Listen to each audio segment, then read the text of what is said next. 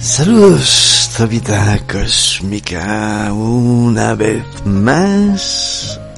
No me, lo puedo, no me lo puedo creer, estamos ya en el quinto capítulo del amor, la sexualidad en la espiritualidad. En el cuarto capítulo os dejábamos con esta pequeña pregunta sobre cuál de la naturaleza interna alimentáis. Si vuestra personalidad egocéntrica o si vuestra individualidad.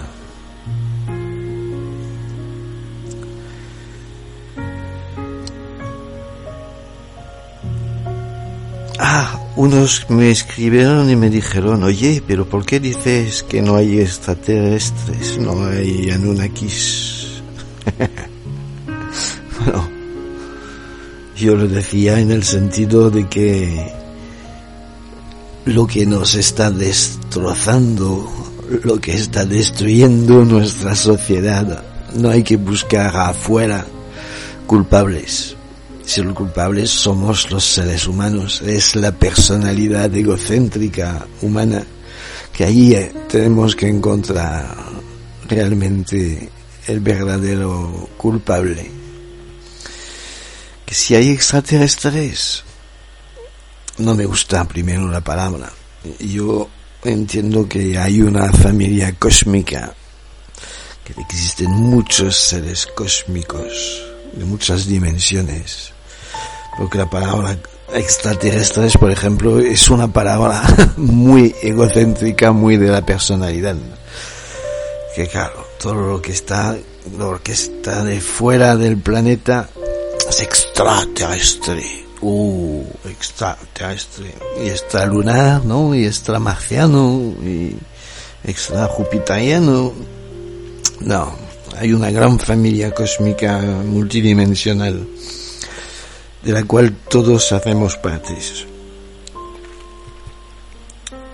Pero yo sencillamente decía que no hay, no hay enemigo exterior que está destrozando al ser humano y a la humanidad. Perdón. El único que está destrozando su propia humanidad se llama el ser humano y se llama la personalidad, el ego, este que busca el placer básico que empobrece al ser humano desde hace generaciones que andamos perdidos en el placer, en la búsqueda del placer arcaico, básico, cavernícola, reptiliano, egocéntrico. ¿Queréis más? ¿Queréis más sinónimos?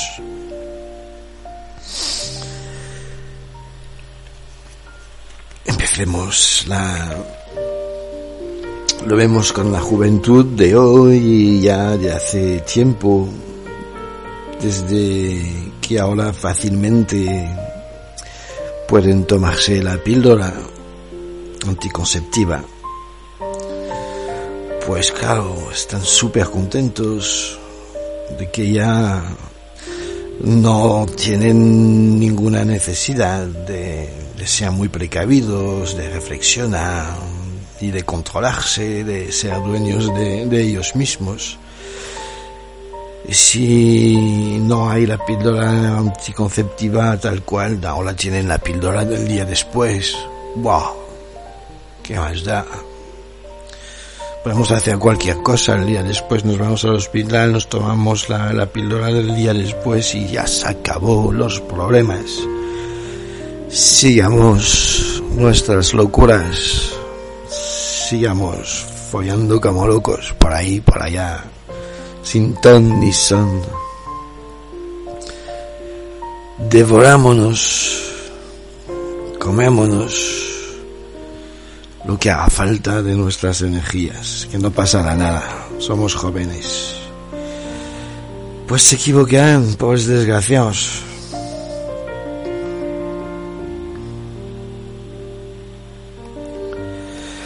Si los leer usó la píldora, en un principio se empezó a usar más bien por razones de equilibrios demográficos, ¿no? Porque nacían demasiados hijos. Si salían familias de 10, 12, 14, 15, 17 hijos, imaginaos, si cada pareja tuviera y hubiera seguido teniendo tantos hijos durante 100 años, este hubiéramos tenido muchos problemas, está clarísimo. Pero después se ve que se nos fue las manos. Además de intentar equilibrar demográficamente los países, se añadieron como otras razones y sobre todo, en especial, el deseo de gozar, que dicen el deseo, el deseo del placer, pero el placer sin trabas, con todas las mujeres, con todos los hombres, sin riesgo de embarazo. Al final nos quedamos con esto, que gracias a la píldora puedes hacer lo que quieres cuando quieres, que el único que preocupa al ser humano era no traer un bebé al mundo. Si hay niñas de muy jóvenes, muy, muy, muy jóvenes que empiezan a tomar, porque hoy están tan evolucionados, 13, 14 años, 15 años, 16 años ya están tomando las píldoras. ¿Pero por qué? Pero los padres se sienten más tranquilos. Así por lo menos, mira, si se la tira uno, pues por lo menos está con la píldora en lugar de educarla en el sentido de hija mía, espérate un poquito, ten cuidado. No, toma la píldora y haz lo que te da la ganas, hija mía. Los chicos, como no hay problemas que no tienen que tomar nada, que los padres ni, ni, ni toman interés en comunicarse con ellos sobre estos temas sexuales. No les importan. Bah, que hagan lo que quieran los chicos, por eso son chicos, machotes.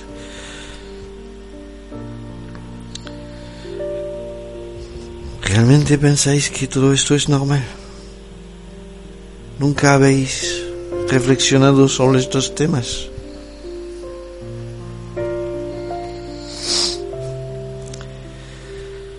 Si realmente dejando a los jóvenes experimentar en un terreno que desconocen por completo, pues se abren las puertas a toda clase de desarreglos físicos, sobre todo psíquicos, llegan a tener experiencias abominables. Cuando veis estas páginas pornos que tenemos ahora en, en internet, que veis estos jóvenes, estas jóvenes, una mujer entre cuatro, cinco tíos, puede ser al revés, un tío dos con no sé cuántas chicas. ¿Pensáis que todos estos intercambios pueden ser y tener resultados positivos? A ah, quizás un poco de placer. No digo que no. Pero ¿y las consecuencias después? Realmente hacen experiencias, pero no saben que estas experiencias tendrán a la larga resultados catastróficos que acabarán con desequilibrados, enfermos. En realidad, ni los que se han pronunciado en favor de la píldora, ni los que se han opuesto a ella, realmente han comprendido nada de todos estos asuntos. Ah, los que se han pronunciado a favor lo han hecho por, por complacer el placer, sabiendo cuán débiles son los humanos, han cedido ante esta debilidad de la carne, del placer, del froti froti. Y los otros, los que están opuestos a la píldora, realmente yo creo que lo hacen por hipócritas. Solamente en nombre de viejas tradiciones, de una moral vieja, despasada, sabiendo que ni ellos mismos respetan estas tradiciones antiguas y, esta moral, que no respetan nada en su vida personal. Son unos hipócritas, la gran mayoría. Habrá unas excepciones, como siempre, la excepción que confirma la regla. En cualquier caso, al preparar la píldora, la ciencia, que creía rendir un enorme servicio a, a la humanidad, pues pobres desgraciados no han hecho sino permitir a los seres humanos librarse impunemente de todo tipo de excesos, haciéndoles más débiles, más sensuales, más enfermizos, desarrollando en ellos todo tipo de problemas psíquicos que terminan en muchísimos problemas en nuestra sociedad en sus cuerpos, en sus mentes y al final en la sociedad entera. Esos son los grandes beneficios de la ciencia. Permitir a los seres humanos ser lo peor de ellos mismos. Bravo. Si antes de la píldora los jóvenes por lo menos se veían obligados a reflexionar un mínimo, a controlarse un poco. No por razones de moralidad y de pureza, claro está. Tampoco era eso. Era sobre todo por miedo a las consecuencias, que a la época era muy embarazoso quedarse embarazada sin ser casada y sin respetar la moralidad de la época. Pero bueno, por lo menos se cuidaban más. No hacían cualquier cosa. No se abrían de piernas en cualquier coche, en cualquier calle, en cualquier momento. Y los chicos no desenfundaban el aparato así, en cualquier momento, a la primera ocasión se veían obligados, por lo menos, a tener una reserva, a andar un poquito más calmados, a tener más responsabilidad.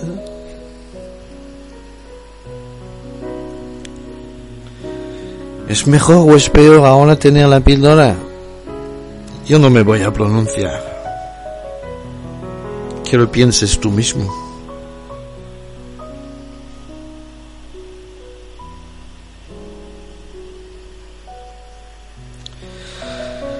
Ahora lo que sabemos es que no hay control, que hay un abuso completo. Os invito a entrar en cualquier página porno de internet y os daré cuenta de lo que son capaces de hacer nuestros jóvenes. Y ya ni tan jóvenes. Es lastimoso, es vergonzoso. es cuando se ven estas páginas pornos que se dice, qué animalada, qué animaladas son capaces de hacer sexualmente. Y a unos parece que les hacen gracia ver a sus jóvenes así. Hasta que vean a su mujer, a su tía, a su hija, su madre. Ahí ya no les hacen tanto gracia, ¿no? Siempre que son de las demás. Los chicos es como si ya no tienen pudor ninguna.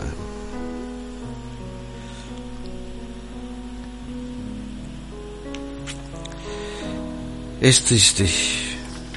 Es lamentable.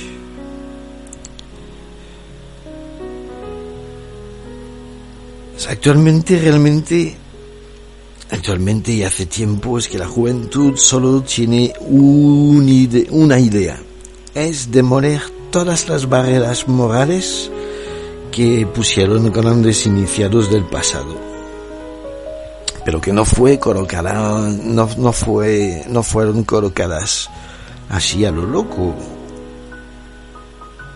Estas bases morales estaban para impedir justamente que los humanos vivieran en las pasiones, en los desórdenes del ego, de su personalidad.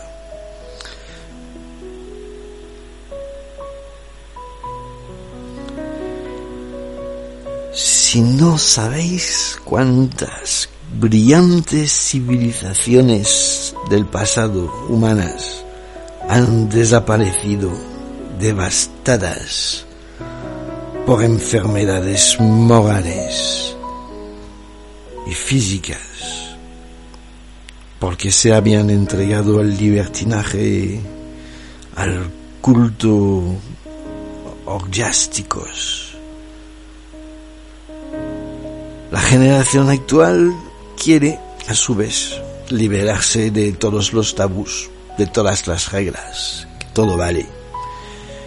Ya todo vale entre hombres, entre mujeres, entre grupos, con animales. Es una bestialidad todo. Se ha vuelto un plan drástico, dramático. Quieren derrocar todas las reglas. ¿Pero para qué? Para buscar el mayor placer posible, dicen.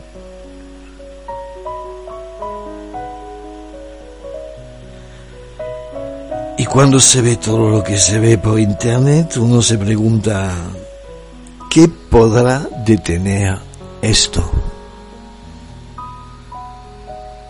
¿Cuándo nos daremos cuenta de lo absurdo, de lo dañino que es todo esto?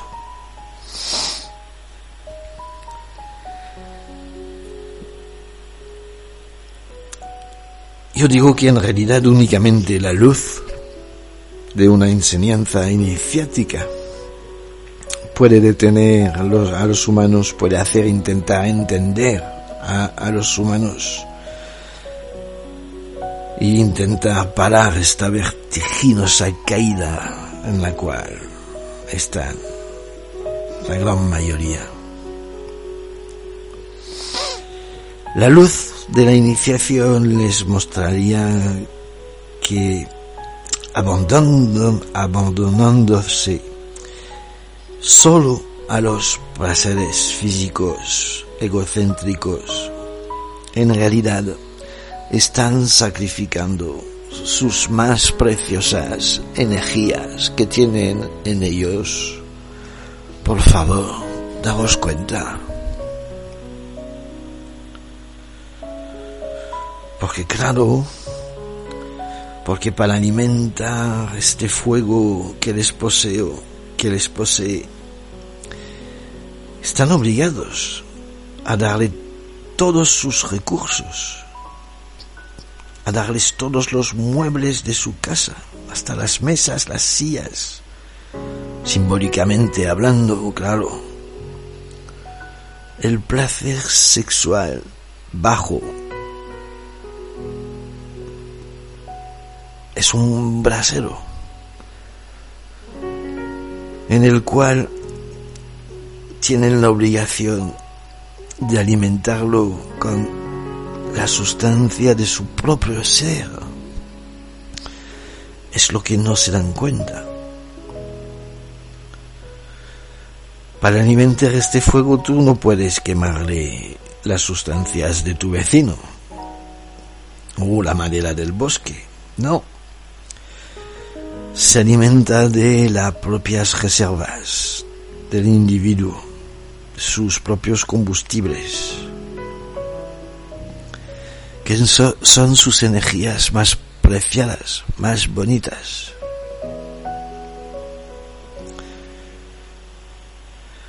para mantenerse cada día como lo hacen estos pobres desgraciados, para mantenerse en esta efervescencia, en esas erupciones volcánicas en ellos mismos, deben quemar su quinta esencia, la más preciada. Cada vez, sin saberlo, pierden una parte de su belleza, de su inteligencia de su poder. Y al final, cuando ya lo han gastado todo, se encuentran desfigurados, embrutecidos y muy enfermos, físicos, físicamente, psíquicamente. Bueno, si existiese una balanza en la que el hombre pudiera poner en un lado lo que gana, abandonándose a los placeres sensuales, y en el otro lado lo que pierde, se constataría que pierde casi todo y no gana casi nada. Lo que gana son pequeños momentitos de felicidad, orgásmicos, cortitos. Pero eso es un placer muy pasajero, banal, vulgar. Y realmente entonces se darían cuenta que no merece la pena su forma de actuar.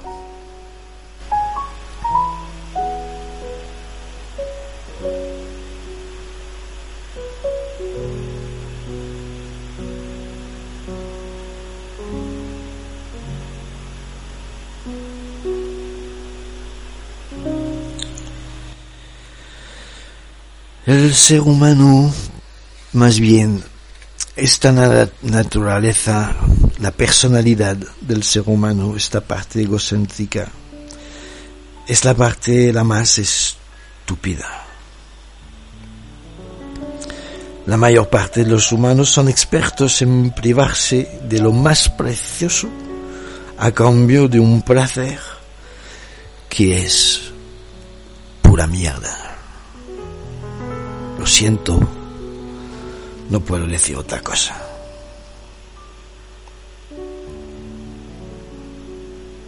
Para que se os quede bien, bien marcado.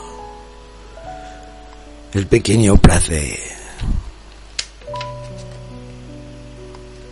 de la personalidad es tan efímero, consume tanto de lo bueno de vosotros, que es una real Sofía.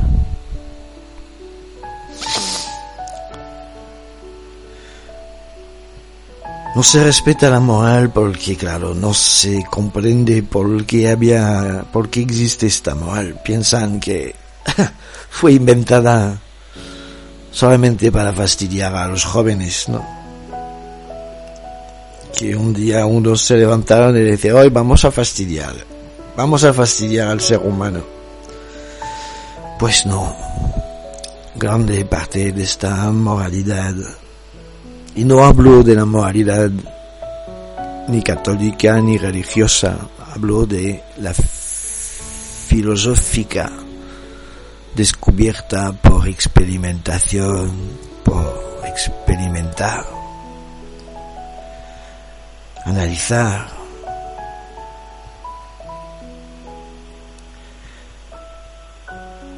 ciegamente, estúpidamente, queremos dar una salida a todos los caprichos de nuestro ego, sin saber que corremos hacia nuestra propia ruina.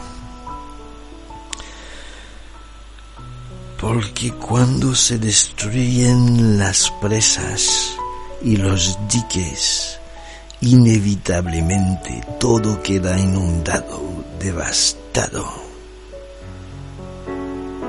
Esto es lo que pasa en el ser humano.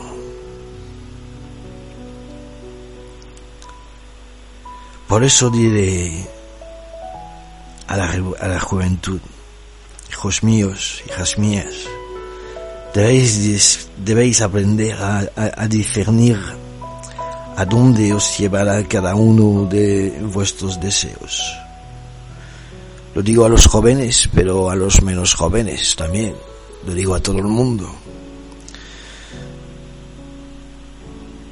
¿Nunca os sentís después de vuestros actos sexuales tan animales este especie de vergüenza, de empobrecimiento, de, de debilitamiento, de sentiros casi desgraciados.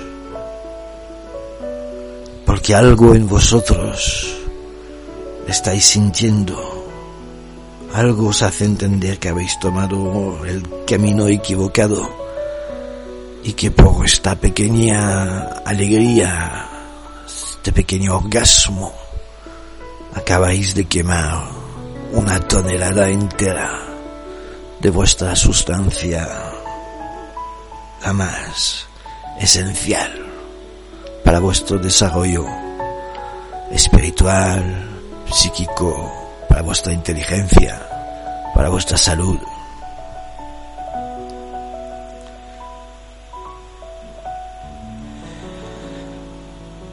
En realidad no toméis nunca un camino porque la única razón es que sea agradable, que os dé placer. Porque entonces no tardaréis a veros arruinados espiritualmente e incluso físicamente.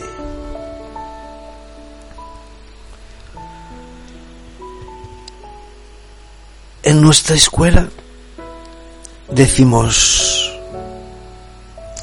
que hay que reemplazar el placer por el trabajo. sí. Y a la primera vez que oyenos esto, algunos, cuando vienen por primera vez a, las charlas, se quedan reemplazar el placer por el trabajo este se le ha ido la olla. Te miran con unos ojos, estoy seguro que unos estarán ya escuchando y diciendo, este está charao. Espera, sabéis lo que estamos hablando cuando hablamos del trabajo. No es lo que pensáis. Tranquilos, tranquila.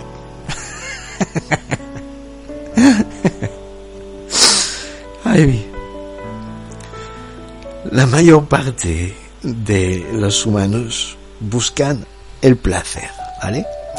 Se agarran al placer, como si no hubiese mañana, ni nada superior a él.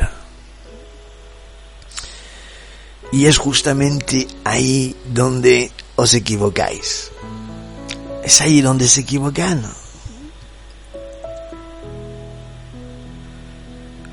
os lo puedo demostrar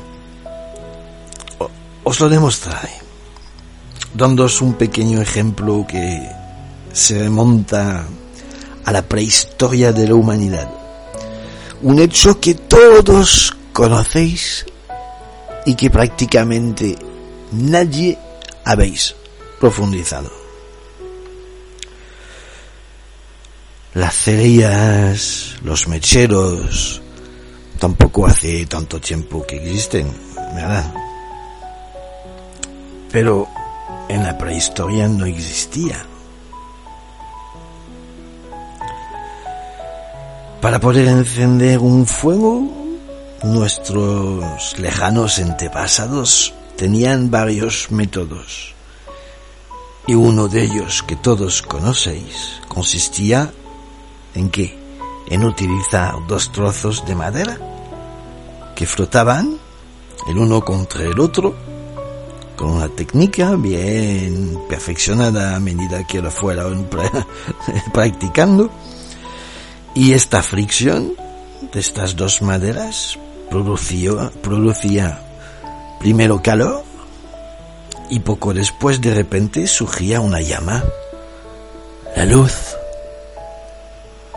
Todos conocen este, este fenómeno, pero ¿quién ha profundizado en él? Decirme, diciéndose que puesto que esto es un fenómeno físico, mecánico, debe haber allí grandes verdades psicológicas por descubrir. Esto, este reflejo, el ser humano no tiene la costumbre de aplicarlo. Y es la diferencia que tenemos los humanos vulgares con los iniciados. Es que nosotros en todo lo que pasa en el mundo físico siempre intentamos encontrar verdades psicológicas. El resto de los mortales pues se contentan de los hechos y se le dejan ahí. Vale, muy bien, hacían el fuego, frotaban dos, dos bastoncitos se hacía calor, se hacía el fuego y ya está. Podían calentarse la sopa. Ya está. Y no profundizan. No intentan interpretar nada. Porque están llevados por su personalidad, por su ego estúpido, que estas cosas no les suelen interesar. Cuando estamos llevados por el Espíritu, vamos siempre a buscar otros puntos de vista más elevados. ¿Queréis saber la enseñanza que sacamos de este fenómeno del flotti flotti en comparación con la sexualidad? Se cogían pues dos trozos de madera y se frotaban el uno contra el otro. Esa fricción es un movimiento. Muy bien. Este movimiento que producía el calor. Muy bien. Y el calor se transformaba en luz. Muy bien. Vamos siguiendo, ¿no? Movimiento, calor y luz. ¿Os suena de algo? ¿Cuántas veces os hablamos de los tres lados de este triángulo y que representan al ser humano?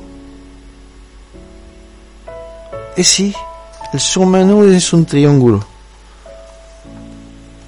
Movimiento, calor y luz. Al movimiento lo asociamos con la voluntad, con la actividad, con la fuerza del ser humano.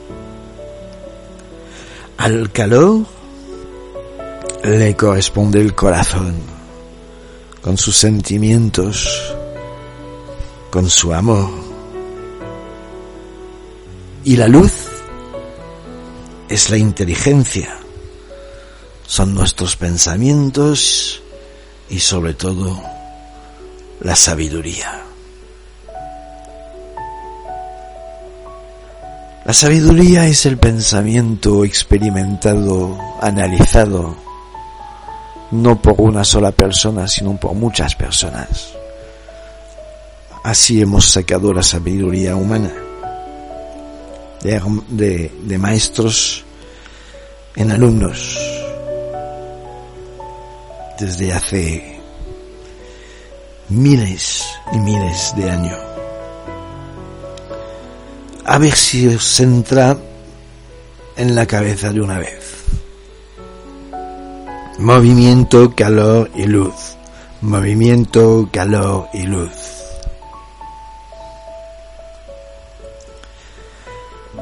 Voluntad,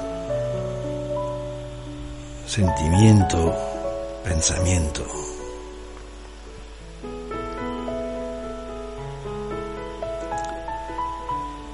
Pero de la misma manera que el hombre consigue producir luz en el plano físico, no ha entendido que puede también hacerla brotar en él esta luz por medios de actos, de ejercicios. Conseguimos producir un cierto calor. Y entonces con este calor de estos ejercicios comenzamos a experimentar unos sentimientos Y cuando sentimos ya estos sentimientos, no se queda allí. Se puede ir más lejos. Se puede alcanzar finalmente la luz, que es la comprensión, la inteligencia, la sabiduría, el entendimiento de la conciencia de lo cósmico mental.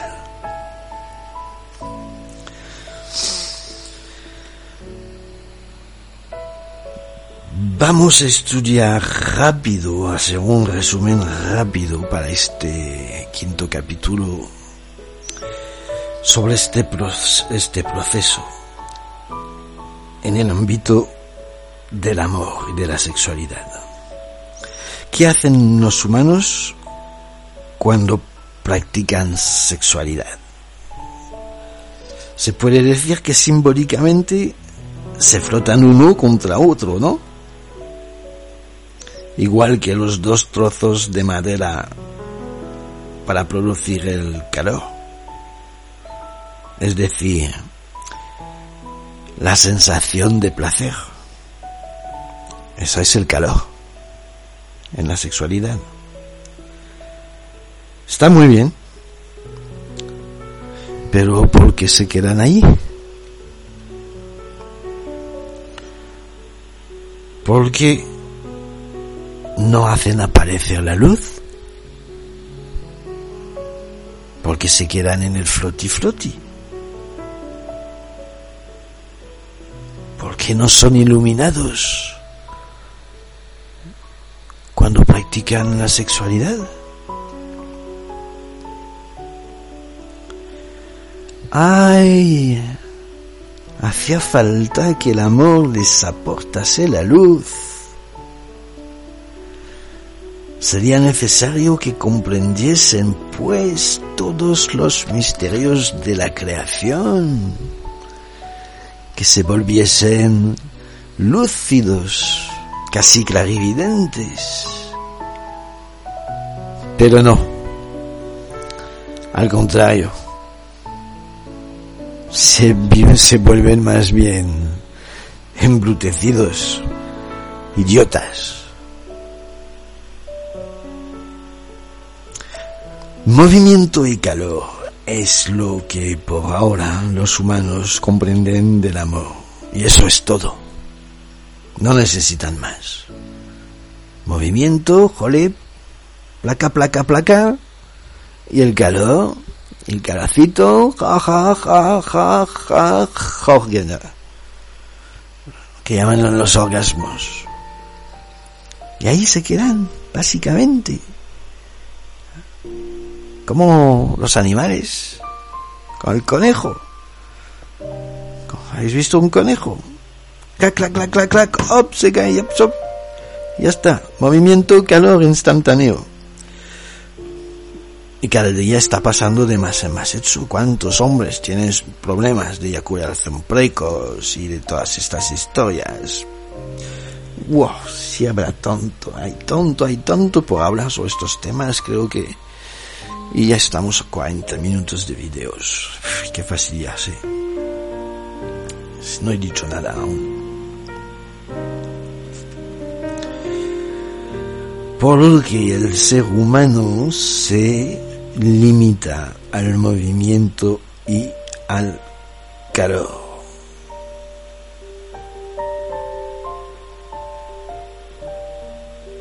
Y para ellos esto lo llaman amor. En realidad esto es quedarse ni a la mitad del camino, porque no van hasta la luz. Para producir la luz no hay que buscar solamente el placer, porque el placer absorbe todas las energías e impide que aparezca la luz. Si es justamente la sustancia que os quiere que os tiene que iluminar, es la que se está consumiendo cuando estáis en la sexualidad reptiliana egocéntrica. Por lo tanto, es muy sencillo. No hay que detenerse en el camino, hay que ir hasta la cima, hasta la luz. Este es el trabajo que estábamos hablando. Ir más allá. Eso es lo que llamamos trabajando. Es desarrollar el placer en un gozo. Eso es lo que lo que llamamos el trabajo.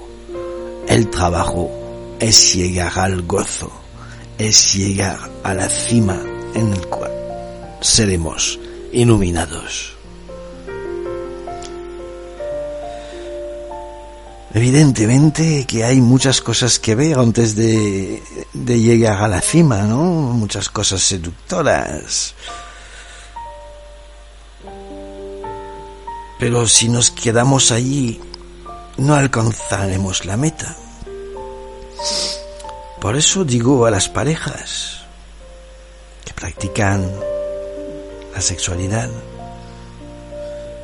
habéis desatado el movimiento y ese movimiento produce calor, lo cual es muy positivo. Pero ahora cuando ya este calor se está produciendo, es cuando lo tenemos que mantener, este calor, es cuando tenemos que trabajar con este calor, no dejarlo escapar como el orgasmo y ya se acabó la historia. Este calor hay que conseguir subirlo hasta la cima.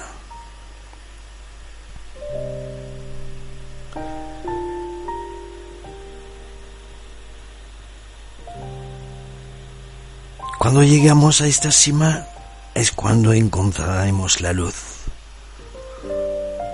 Porque la luz es el fin del camino, es la cima de toda actividad.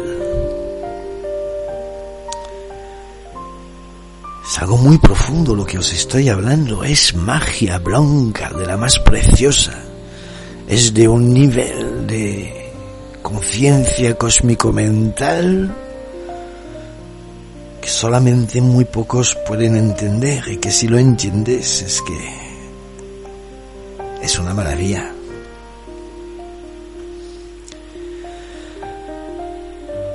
Pues por desgracia, casi todo el mundo se queda a mitad del camino, por allí. En mitad del camino todo es atrayente todo parece agradable, pero también de ahí donde se encuentran las sirenas. Es ahí donde te puede resultar a mitad de camino con este calor destrozado.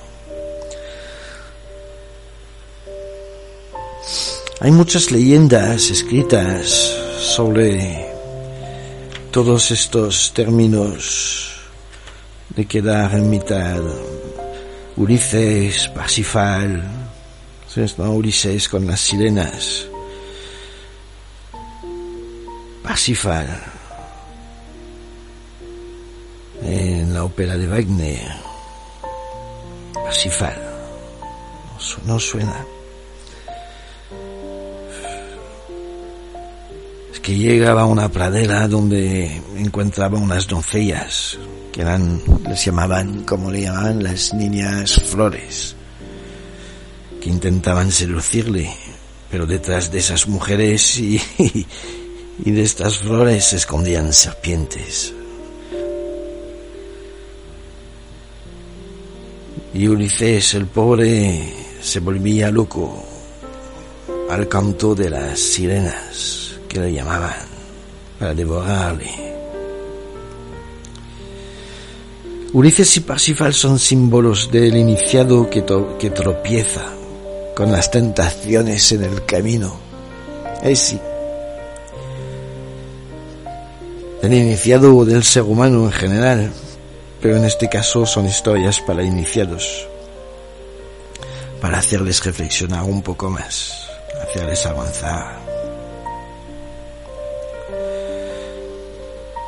Pero el iniciado, el iniciado no debe detenerse porque entonces pierdes la vida cuando te quedas en mitad del camino. Es necesario que sigas hasta la cima porque cuando hayas llegado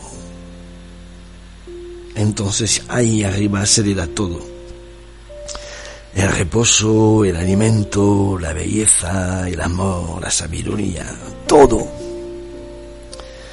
porque en la cima está la luz y en la luz, en la energía, está todo.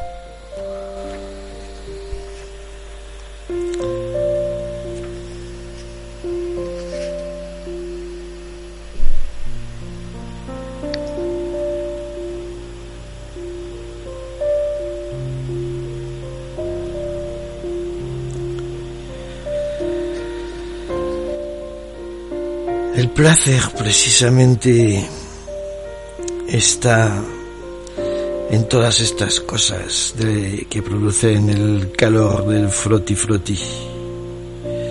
Eso es placer. Pero este placer, este calor, solamente atrae a los elementales los egregores negativos, las larvas, los indeseables, los espíritus subterráneos que se alimentan de estas emanaciones calientes, bajas.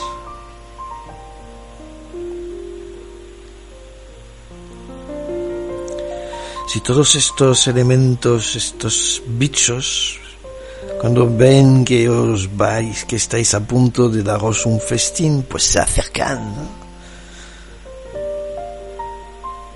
Ya os lo he explicado, ¿no? Me parece en uno de los otros episodios que los intercambios entre los hombres y las mujeres son festines que atraen a los a los espíritus del mundo invisible, del mundo astral. Y cuando en estos intercambios solo buscan el placer inferior, reptiliano, egocéntrico, invitan al festín a todo tipo de entidades inferiores que se alimentan a sus expensas, mientras que ellos mismos acaban pereciendo y perdiendo su sustancia la más bonita. Habían tantas cosas que decir pero ya me queda poco tiempo para este episodio. Sobre todos estos festines hay muchas cosas que decir. Cuando un hombre muy rico da una fiesta, necesita mucha cantidad de platos variados, muchos vinos, muchas flores, después la vajilla, ah, la plata, los manteles, los cristales,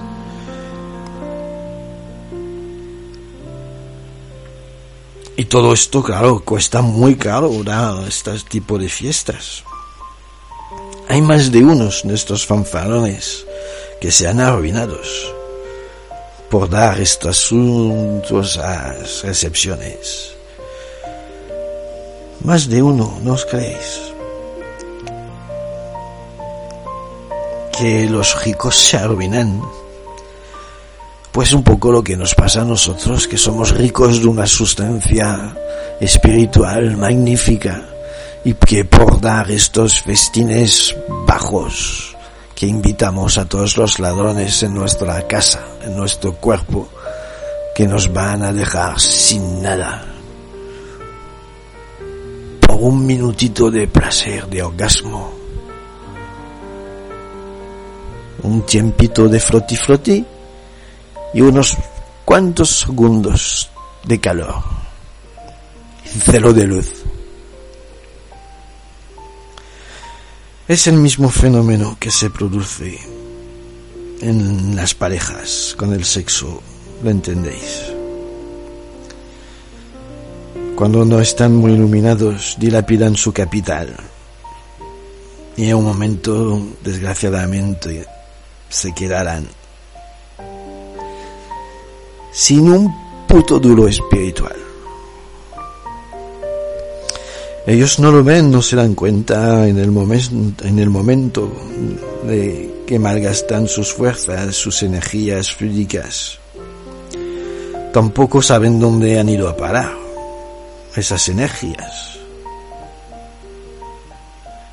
Pero id a verles un tiempo después. Cómo están, arruinados, desplumados envejecidos. Han perdido totalmente su belleza. Si no se dan cuenta es porque no, no lo quieren ver, no lo quieren resentir, porque todos realmente lo resentimos después.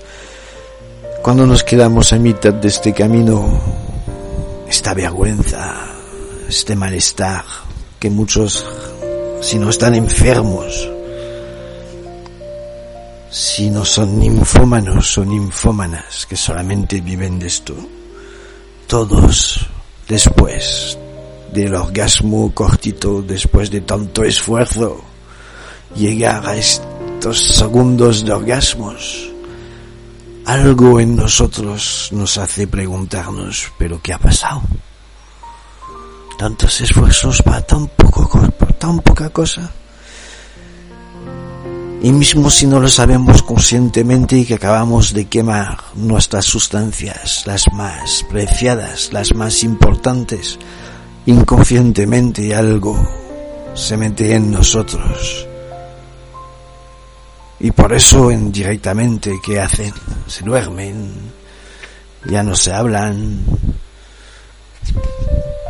los primeros tiempos sí, pero cuando ya lo han practicado esto muchas veces es como todo ya acto reflejo, tiro conejo, chic chic pap, y se acabó. ¿Y la luz? ¿Qué luz? Apaga la luz. Es que ya está. Qué tristeza, hermanos y hermanas. No sé ya cómo haceros entender. el desgaste impresionante que resuelve, que resuelta esta práctica tan básica del acto sexual.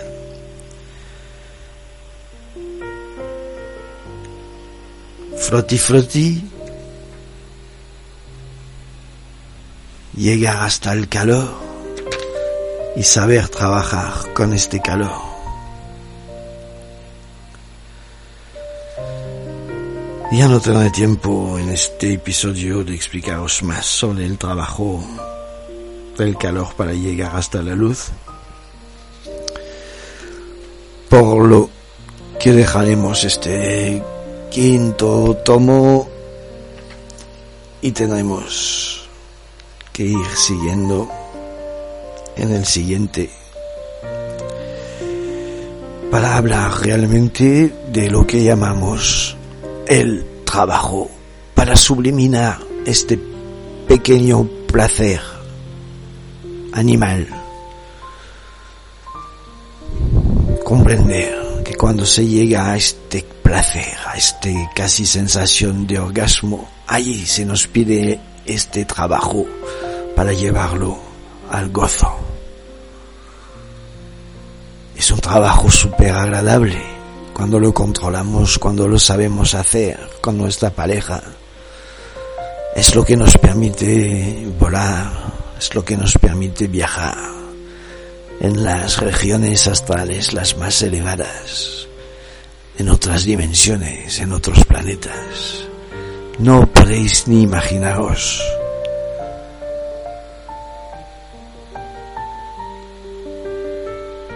qué pequeño se queda vuestro placer al lado del gozo del trabajo en la sexualidad. ¿No lo sabíais? Pues ahora lo sabéis.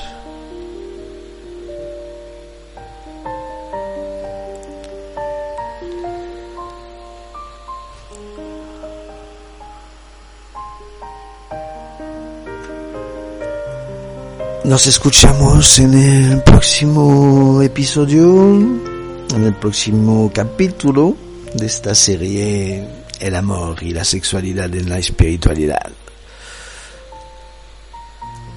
El próximo será el desarrollo del trabajo para elevar el placer al gozo.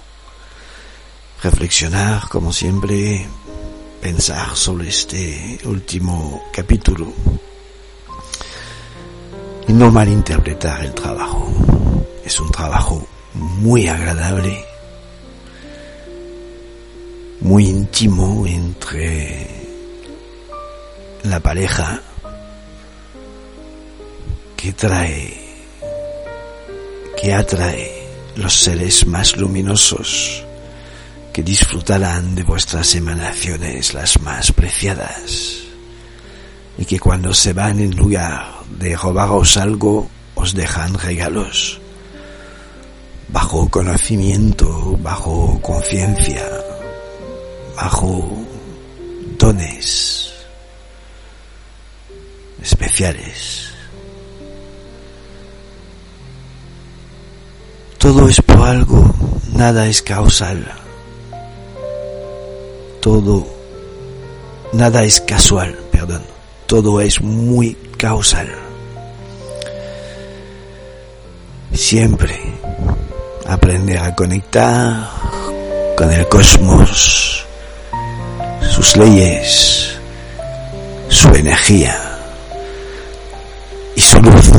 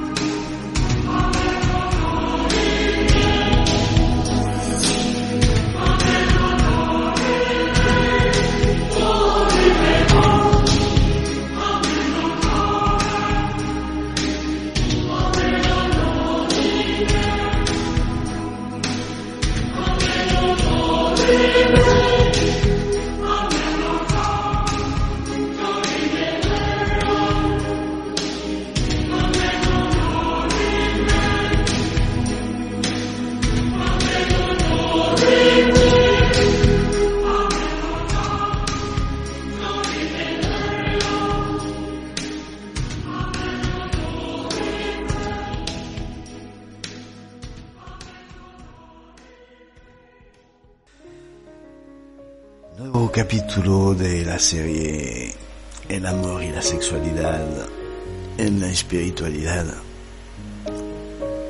Y vamos, vamos a intentar aportar algunas precisiones sobre lo que queremos decir cuando que hay que reemplazar el placer por el trabajo he recibido comentarios que realmente, bueno, creo que de personas que no, no están entendiendo nada o solamente escucharon el quinto, el quinto capítulo y no escucharon desde el principio de lo que estamos hablando, me imagino, porque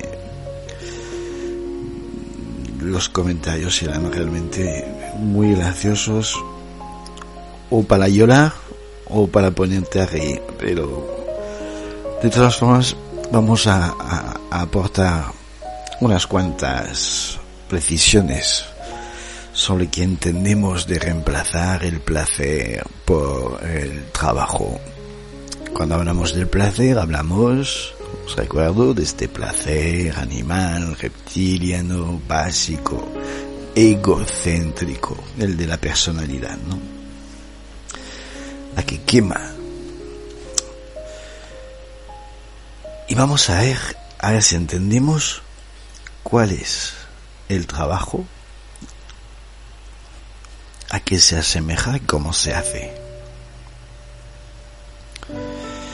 Os prometo, hermanitos, hermanitas, que todo lo que os estamos contando sobre este tema en concreto, pero sobre todos los temas que tratamos en, nuestro canal de, de YouTube, son realmente verdades que nos enseñó la propia inteligencia cósmica. Además, por supuesto, de haberme estudiado a, a mí mismo, a mis parejas, y a los humanos en general, a muchas otras parejas, a muchos humanos de todo tipo. Y realmente, si sois capaces de analizaros en vosotros y analizar un poquito lo que pasan en las parejas en vuestro entorno, vais a ver exactamente las mismas cosas.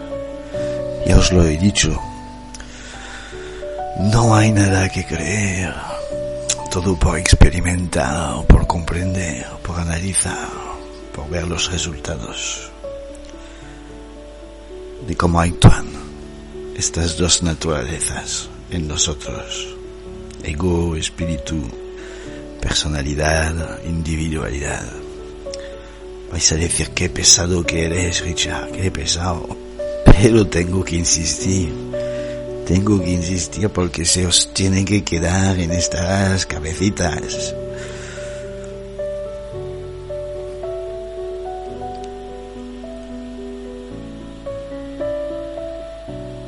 Cuando un hombre y una mujer están bajo la, la influencia del, del deseo, del placer básico, egocéntrico, carnal, ya lo hemos dicho, permiten la entrada en ellos de todo un mundo astral bajo.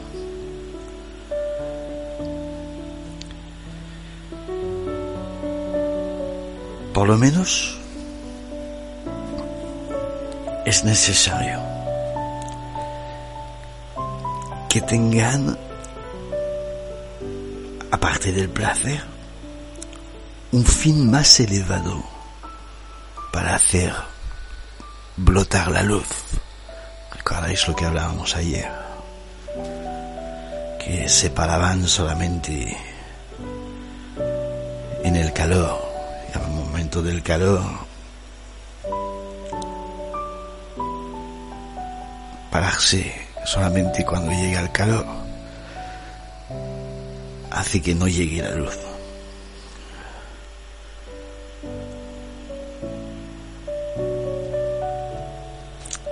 Cuando realmente conseguimos conservar este calor y entender de qué forma lo transformamos en luz, la luz puede aconsejarles los mismos festines, los mismos placeres,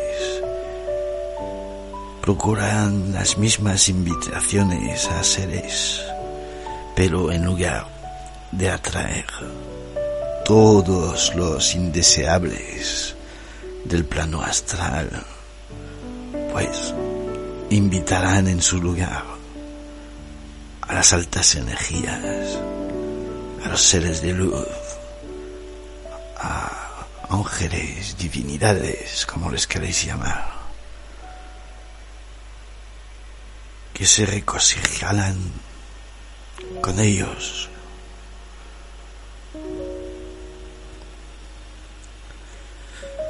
Pero es que este tipo de seres superiores lo que hacen, en lugar de quitaros vuestras energías, de consumiros vuestras energías, al contrario, os aportan nuevas energías superiores que os ayudarán a crecer, a entender, a comprender, a tomar conciencia.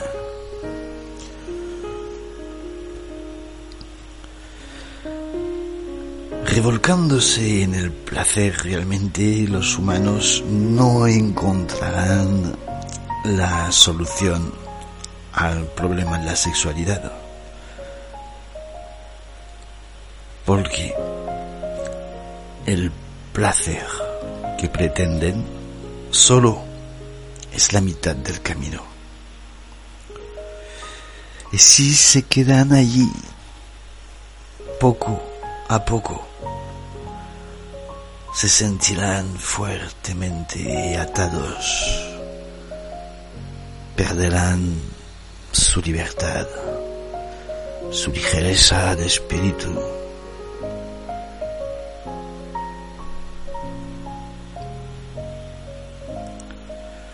todo ello, tened mucho cuidado. No os dejéis engañar por el placer, porque os va a dejar a mitad de camino y acabará por destruir vuestra propia luz.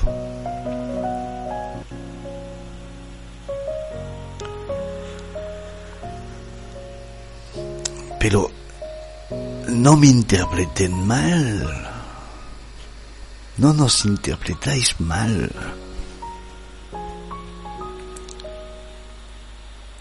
Nunca hemos dicho que los hombres y las mujeres no deban darse mucho amor. Nunca hemos dicho esto.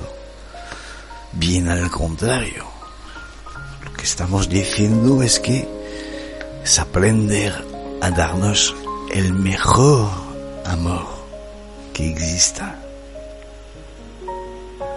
Claro que sí, deben darse mucho amor. Pero que sea un amor más elevado, más luminoso.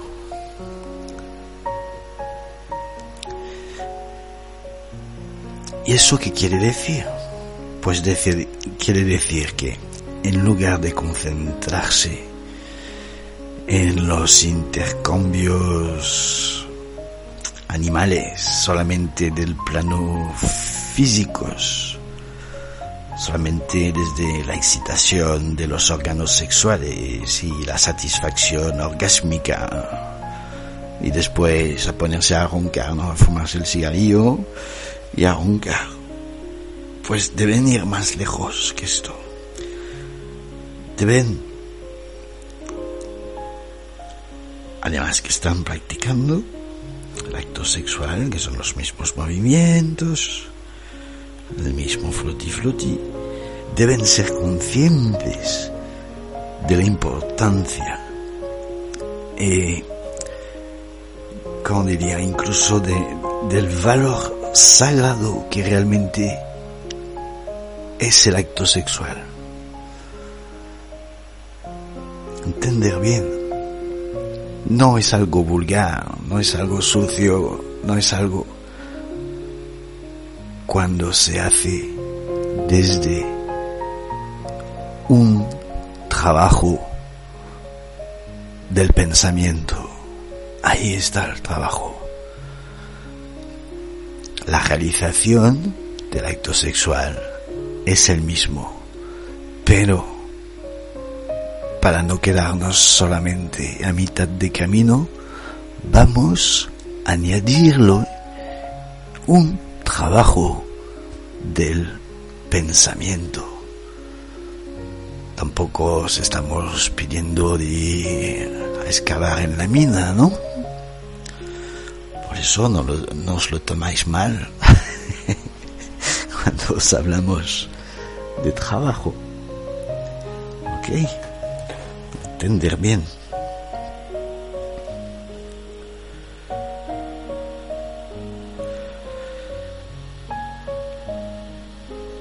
Lo que decía, el acto sexual es un acto sagrado. Pero ya sabemos que no sucede así. En realidad todos tienen prisa, prisa para tirarse de cabeza en las ciénagas espantosas, sin tiempo ni para reflexionar realmente, sin tiempo ni para analizar lo que sienten apenas lo que sienten durante el acto, pero y el después. Siempre os llamo la atención en lo que se siente después.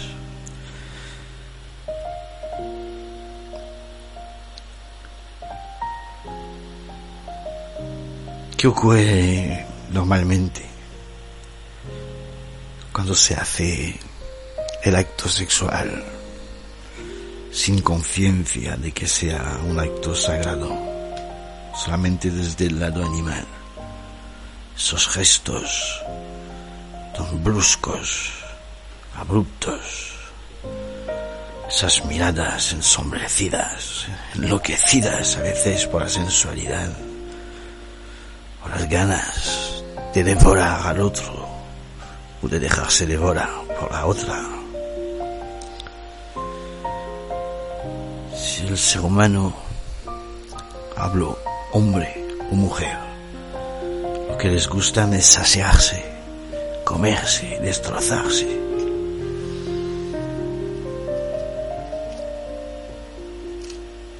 Las mujeres en general les encantan. Estúpidamente se siente feliz al ver en la mirada de un hombre que desea devorarla y al revés. Hombres se sienten felices cuando tienen una mujer ahí con ganas de destrozarle.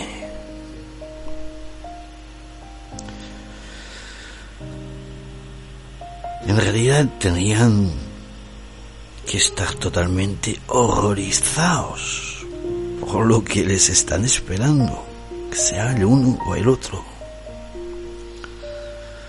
Porque estas miradas muestran que están dispuestos a saquearse mutuamente, a quitárselo absolutamente todo, sin importarle el otro o la otra, solamente para su propio deseo personal, su propio placer personal, de su personalidad.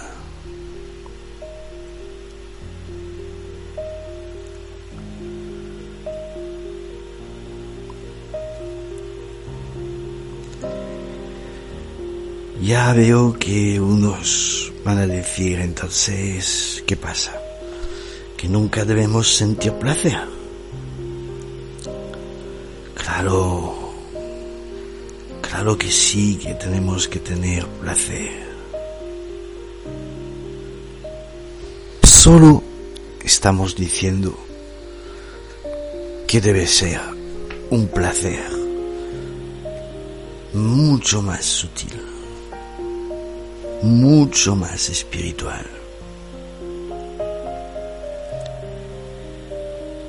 El placer, en realidad, tal y como se entiende en general, los seres humanos,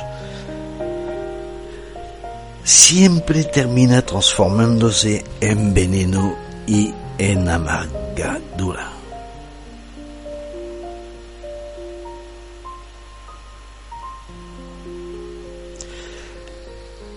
Es como el ejemplo... Habéis cortado ya un trozo de plomo. Una vía y cogéis un pedazo de plomo y lo cortáis. ¿Qué veis? ¿Cómo brilla? Justo en el, en el nivel del corte. ¡Wow! Tiene un brillo espectacular. Pero no dura en algunos instantes, enseguida se vuelve a ennegrecer. Lo habéis visto ya, ¿no?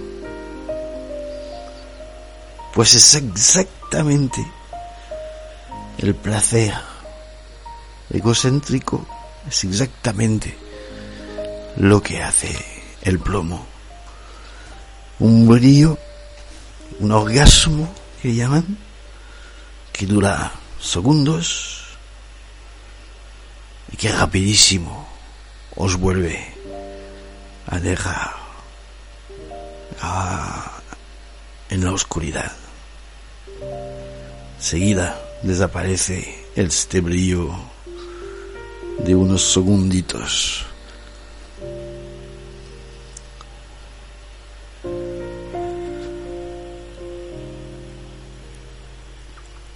Para que el placer sea tan, tan brillante y resistente como el oro mismo,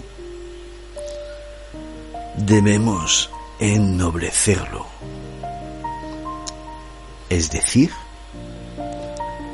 añadirle otro elemento.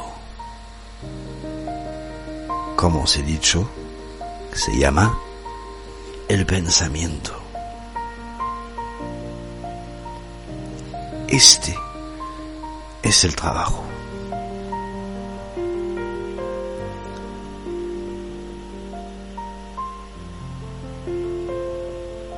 Por eso decimos que hay que reemplazar la idea de placer por la idea de trabajo.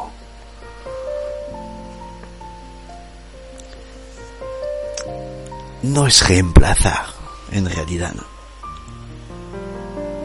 Es al placer.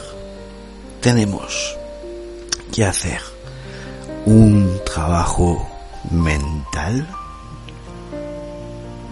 para poder aprender a dirigirlo y no dejarlo solamente en este calor que provoca el orgasmo, sino conseguir el movimiento gracias al pensamiento de esta fuerza kundalini en nosotros y en nuestra pareja. Uf, lo que os estoy diciendo ya mucho. Que no quería hablar de esto ahora ya.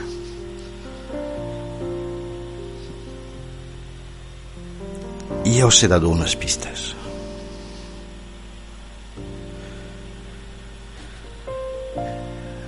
Lo que llamamos el trabajo, digamos que surge cuando ya el ser humano decide ya no malgastar sus energías en la sola búsqueda del placer inferior, egocéntrico, sino decide utilizar sus energías para hacer funcionar otros centros que están en lo alto de su cerebro.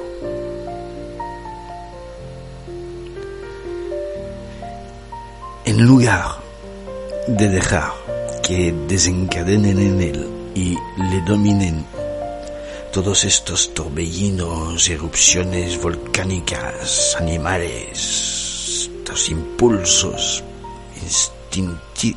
que, son del instinto animal puro, pues en lugar de todo esto debe conservar su lucidez para conseguir canalizar esas corrientes y aprender a dirigirlas a fin de despertar nuevas facultades que podrían hacer del ser humano unos genios, unos iniciados, unas divinidades, que sea el hombre como la mujer. hay que ver cómo transforma, cómo transformar el calor en luz.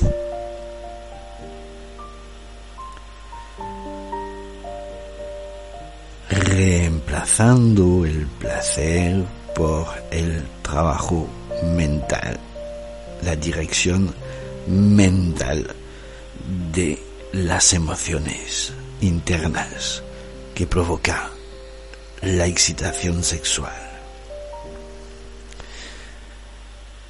Y en este mismo instante en el cual conseguimos controlarlo, y llega el verdadero placer. Comienza a invadir a cada uno de la pareja el verdadero placer.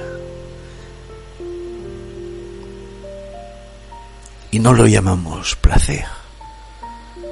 ¿Sabéis cómo se lo llama? Se lo llama el gozo.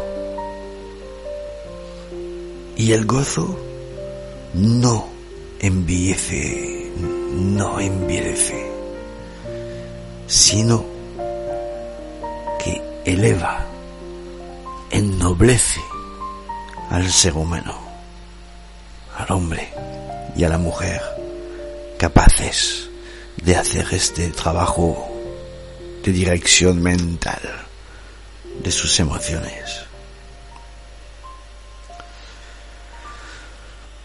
Para muchos, claro, pensarán que en realidad esta lucidez, este control, es como que mata el placer, ¿no? Es que es que no saben aguantarse, es que desde que ya, oh, ya, ya, no son capaces de llegar a un control. Por eso hay tantos eyaculadores precoces. Por eso hay tantas mujeres insatisfechas. O también están diciendo que hay muchas mujeres que se vuelven también ahora, que se cogen bastante fácilmente. porque están tan en el, la excitación, esta básica animal, sin poder controlarla, que saque mete, saque mete y ya está, la historia se ha acabado.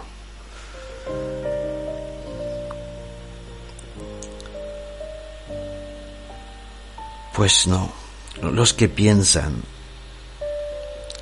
que la lucidez y el control mata el placer es que no han entendido nada. En realidad, el pensamiento justamente ha sido dado al ser humano para que viva ver, eh, que viva mucho mejor el verdadero amor. Sin el pensamiento es la parte animal, primitiva, el ego, que se impone, que, que se imponía siempre sobre él, y no solamente en el sexo, en todos los ámbitos de la vida. ¿Somos animales? Sí.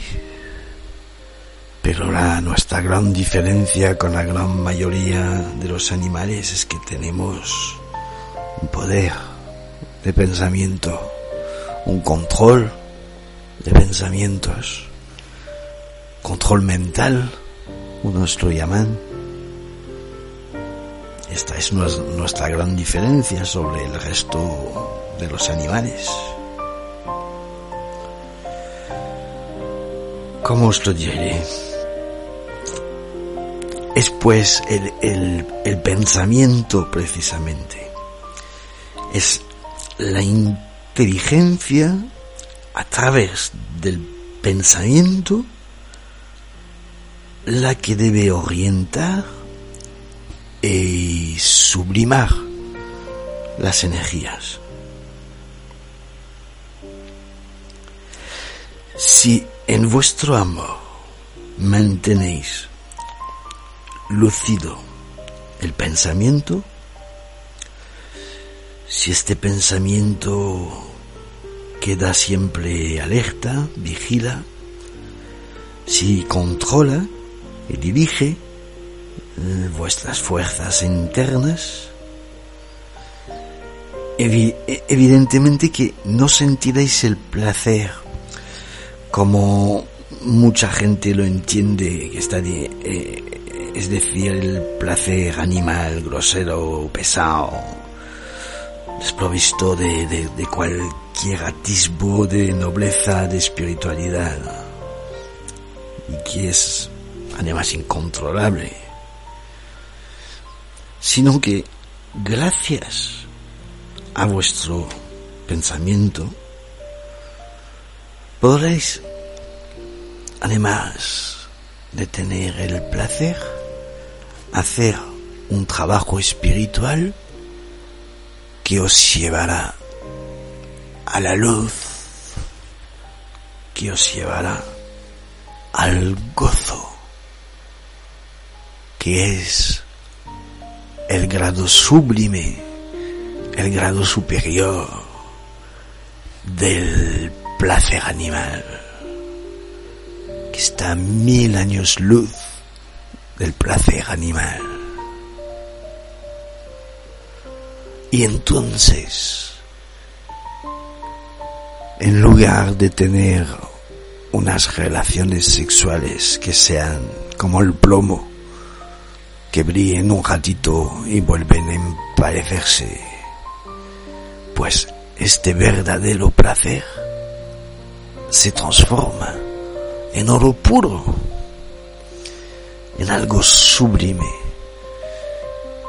en un éxtasis que os permitirá viajar en las zonas celestes del cosmos, del universo, estar en contacto con los seres más sublimes, más inteligentes, más amorosos del cosmos.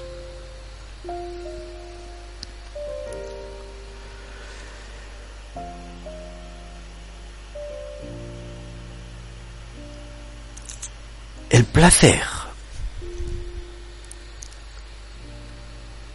es la consecuencia de, de un acto que está más o menos en armonía con otras sustancias, con otras entidades o entes.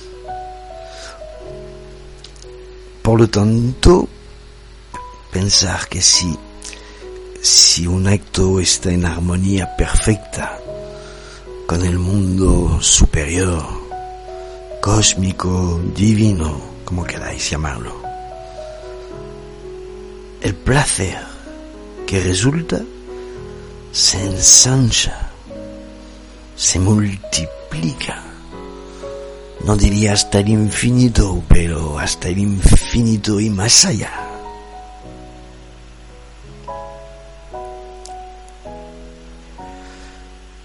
Por el momento, la gran mayoría lo que sienten es un cierto placer, pero es grosero, es inferior y tarde o pronto lo pagáis muy caro. No merece la pena.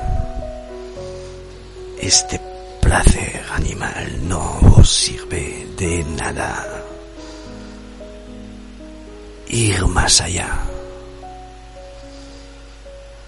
Además es un juego realmente de complicidad con la pareja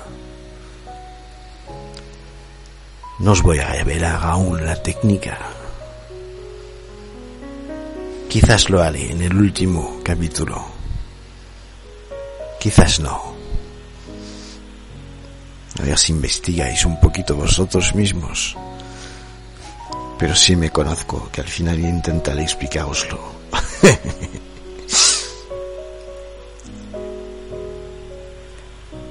Hay que sentir placer, naturalmente, pero un placer tan amplio, tan sutil, que os pueda revelar todo el universo, que os vuelva luminosos, hermosos, expresivos, poderosos, útiles a vosotros mismos, a vuestra pareja estas son parejas que no se desgastan, que no se aburren en el sexo. Porque ya cuando se aburren en el sexo, mal. Mal van las parejas. Él irá por otra, ella irá por otro, y seguirán en su rueda de la búsqueda del placer bajo cuando se tiene la suerte de poder encontrar una pareja en la cual realmente podemos estar compartiendo este trabajo mental, además del placer sexual. No hay nada mejor que este gozo, que esta complicidad en una pareja. una complicidad que abrirá obviamente todas las puertas de todas las complicidades para poder crecer juntos conscientemente. Lo vuelvo a decir y lo repetiré siempre. Para mí, en mi opinión, no hay camino más bonito que de andar con tu pareja mano de la mano en el camino de la conciencia. ¿Con quién mejor que tu pareja que te ha elegido a ti, que tú has elegido, que os amáis? ¿Por qué destrozaros a golpe de placer tan bajo, tan instinto, tan animal, cuando os podéis reforzar? os podéis ver el uno al otro como pequeños dioses que sois, que somos todos. en aprendizajes, con ganas de aprender, de recordar lo que somos realmente, de dónde venimos, qué hacemos aquí, a dónde vamos, compartir nuestros sentimientos, nuestras experiencias, porque nos enfadamos, porque sentimos lo que sentimos, porque creemos lo que creemos. ¿Con quién mejor podemos hablar de todas estas cosas? La muerte, el sexo, todo lo más tabú, tan difícil de compartir, está con la propia familia, padres, madres. ¿Quién ha hablado de estos temas con sus familiares? Muy pocos tienen esta suerte de tener familias para poder hablar de todos estos temas filosóficos tan profundos, tan necesarios a nuestro crecimiento consciente. ¿Con quién mejor que con tu pareja? No lo estropeemos con esta sexualidad tan vulgar. Pongamos pensamiento, pongamos ritmo, control, disfrutemos compartiendo esta energía kundalini del uno al otro, de la una al otro, del otro a la una. No es tan, no es tan difícil. Se requiere práctica. Se requiere un buen conocimiento, autoconocimiento, ella de ella misma, él de él mismo, de los dos. Que él la conozca bien a ella, que ella lo conozca bien a él. Y después comprender cómo funciona el dragón alado, la energía sexual, la energía kundalini.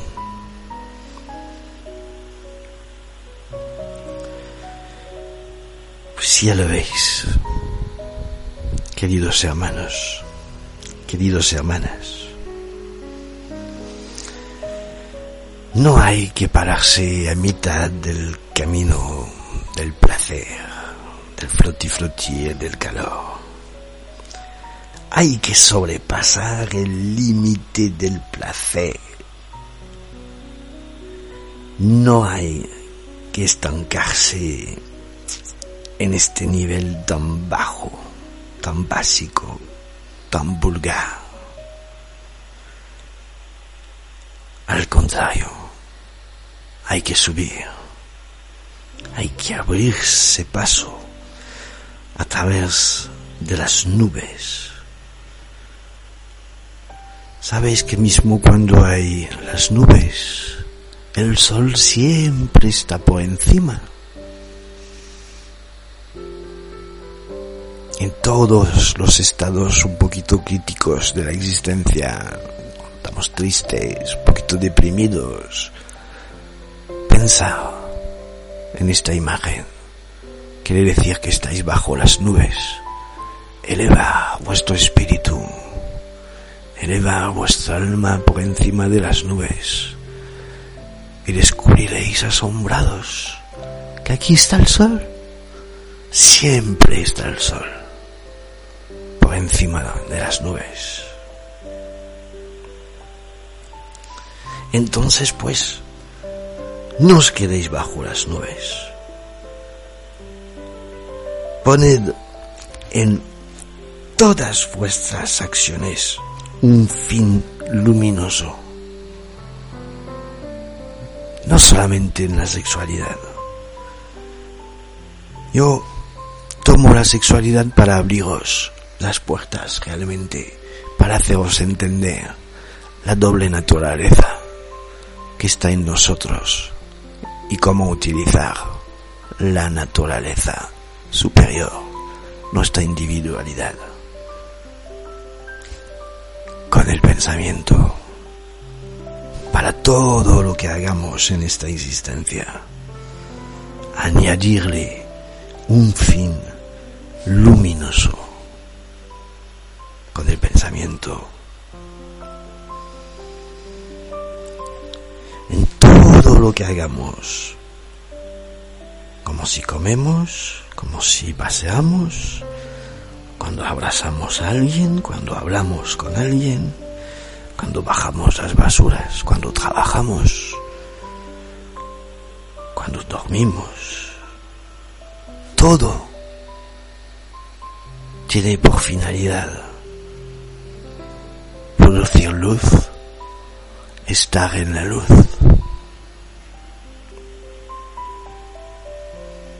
No hagáis nunca nada únicamente por placer egocéntrico.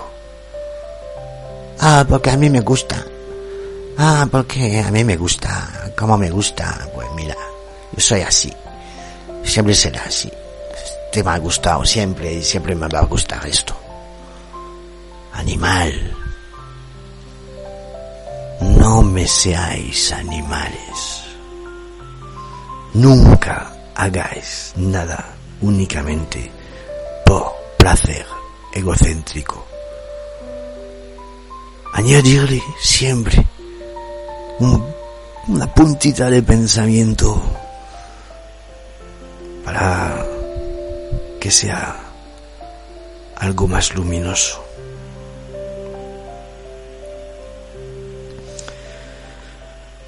Cuando realmente tomaréis conciencia de todo lo que os estoy enseñando, recordando en estos videos, os vais a dar cuenta que nuestra humanidad se desmorona precisamente porque todo el mundo se deja guiar por el placer egoísta, egocéntrico, reptiliano de la pequeña personalidad. Observarlo. No me creáis. Observarlo.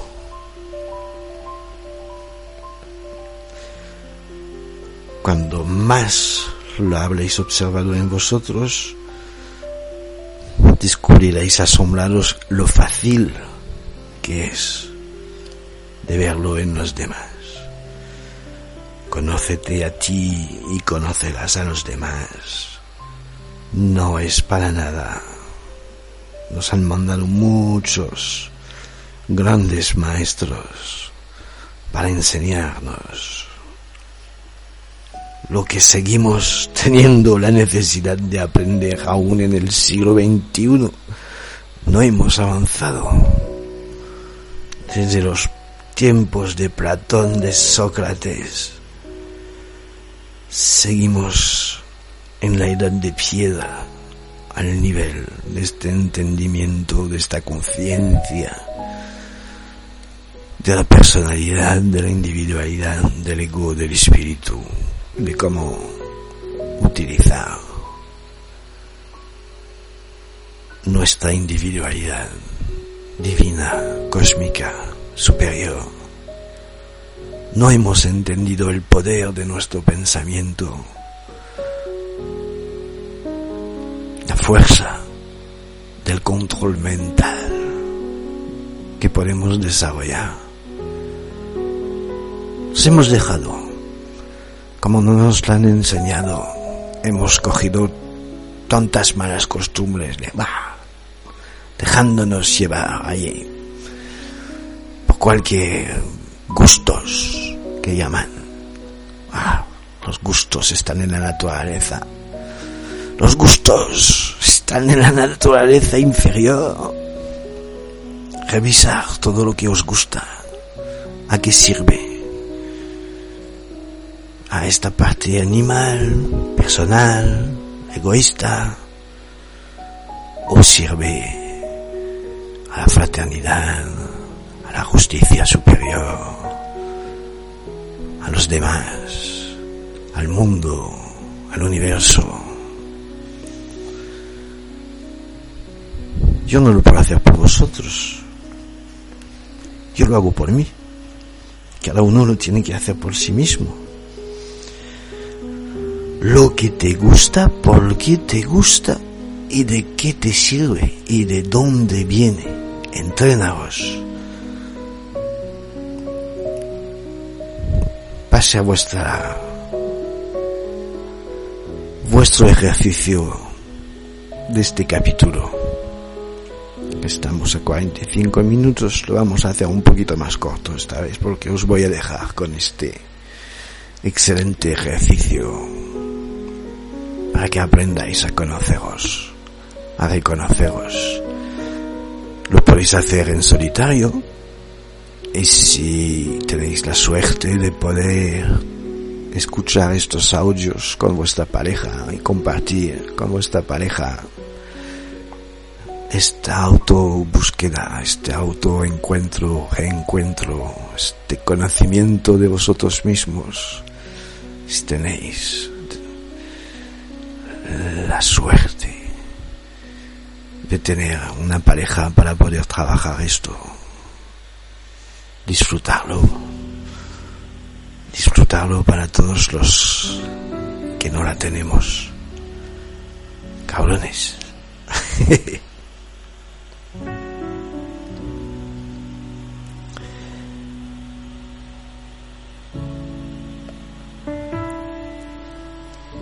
Sé que hay unos que me van a decir, pero a ver, pero si no sentimos ningún placer a hacer las cosas, entonces pues nada tiene sentido. Porque ya me lo han dicho, ya me lo han dicho varias veces, llegado a este momento cuando hablo de estos temas. Pues no habéis entendido nada por lo que seguís hablando de placer cuando yo os estoy hablando de gozo.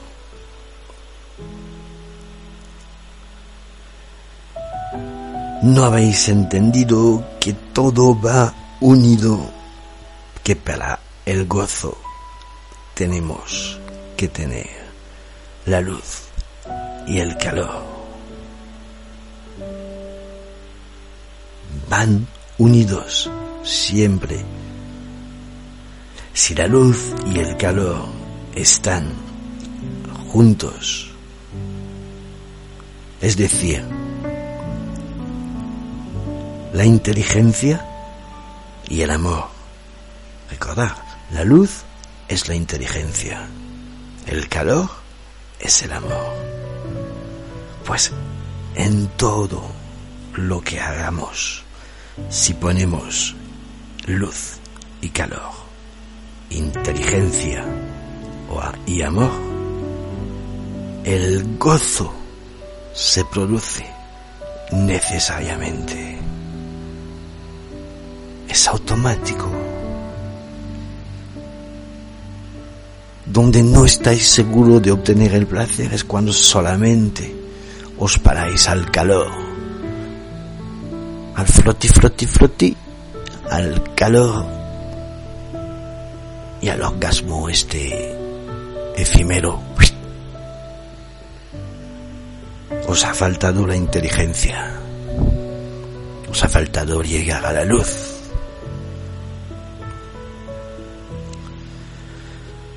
Daros cuenta que solamente es la calidad, vamos a decir, del placer lo que cambia. Es la naturaleza del placer. Es la intensidad del placer que cambia. Y cuando cambia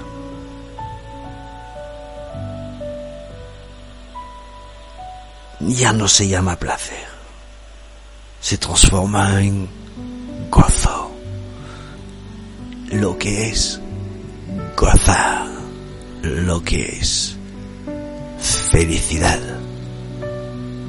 La felicidad no es el placer, la felicidad se vive en el gozo.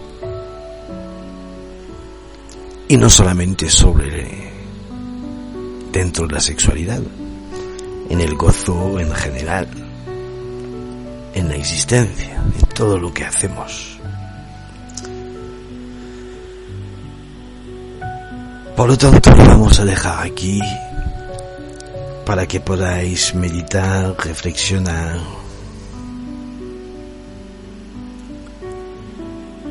Y sobre todo para que no os olvidéis nunca que vuestro amor siempre debes llevarlo hasta la luz.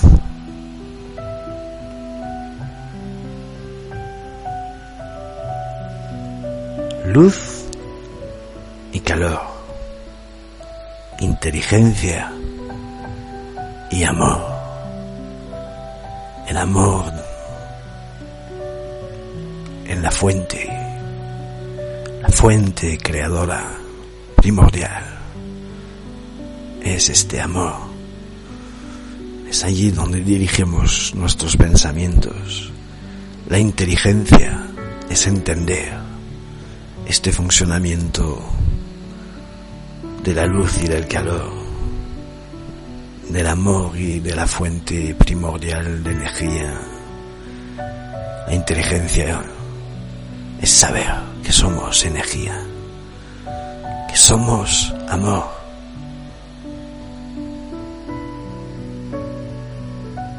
Os quedáis aquí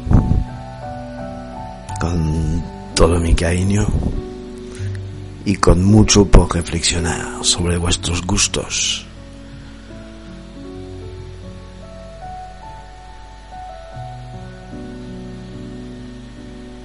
Un placer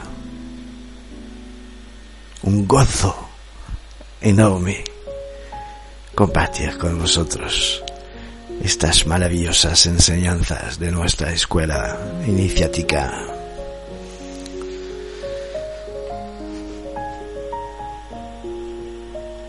Omar Mikael Ivanov, Peter Deunov, Antes y muchos otros, otros maestros a través de todos los tiempos desde hace miles de años nos han hablado de estos temas. No hay nada nuevo.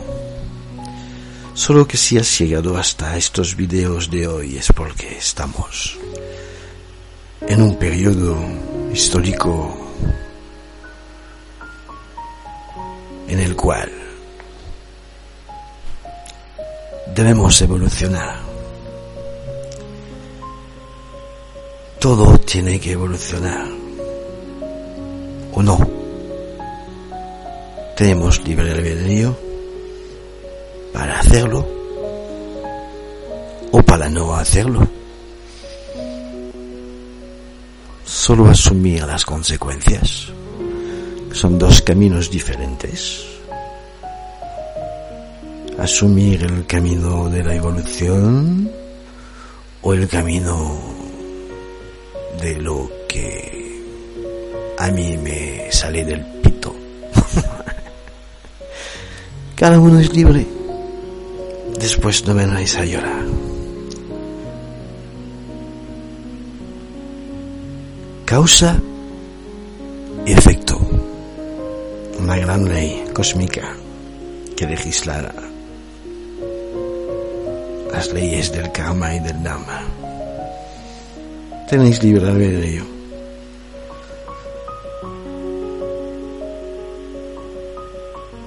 Os dejo en paz, os dejo reflexionar hasta el siguiente capítulo en el cual quizás os daré un poquito más de elementos sobre la técnica del compartir del dragón alado.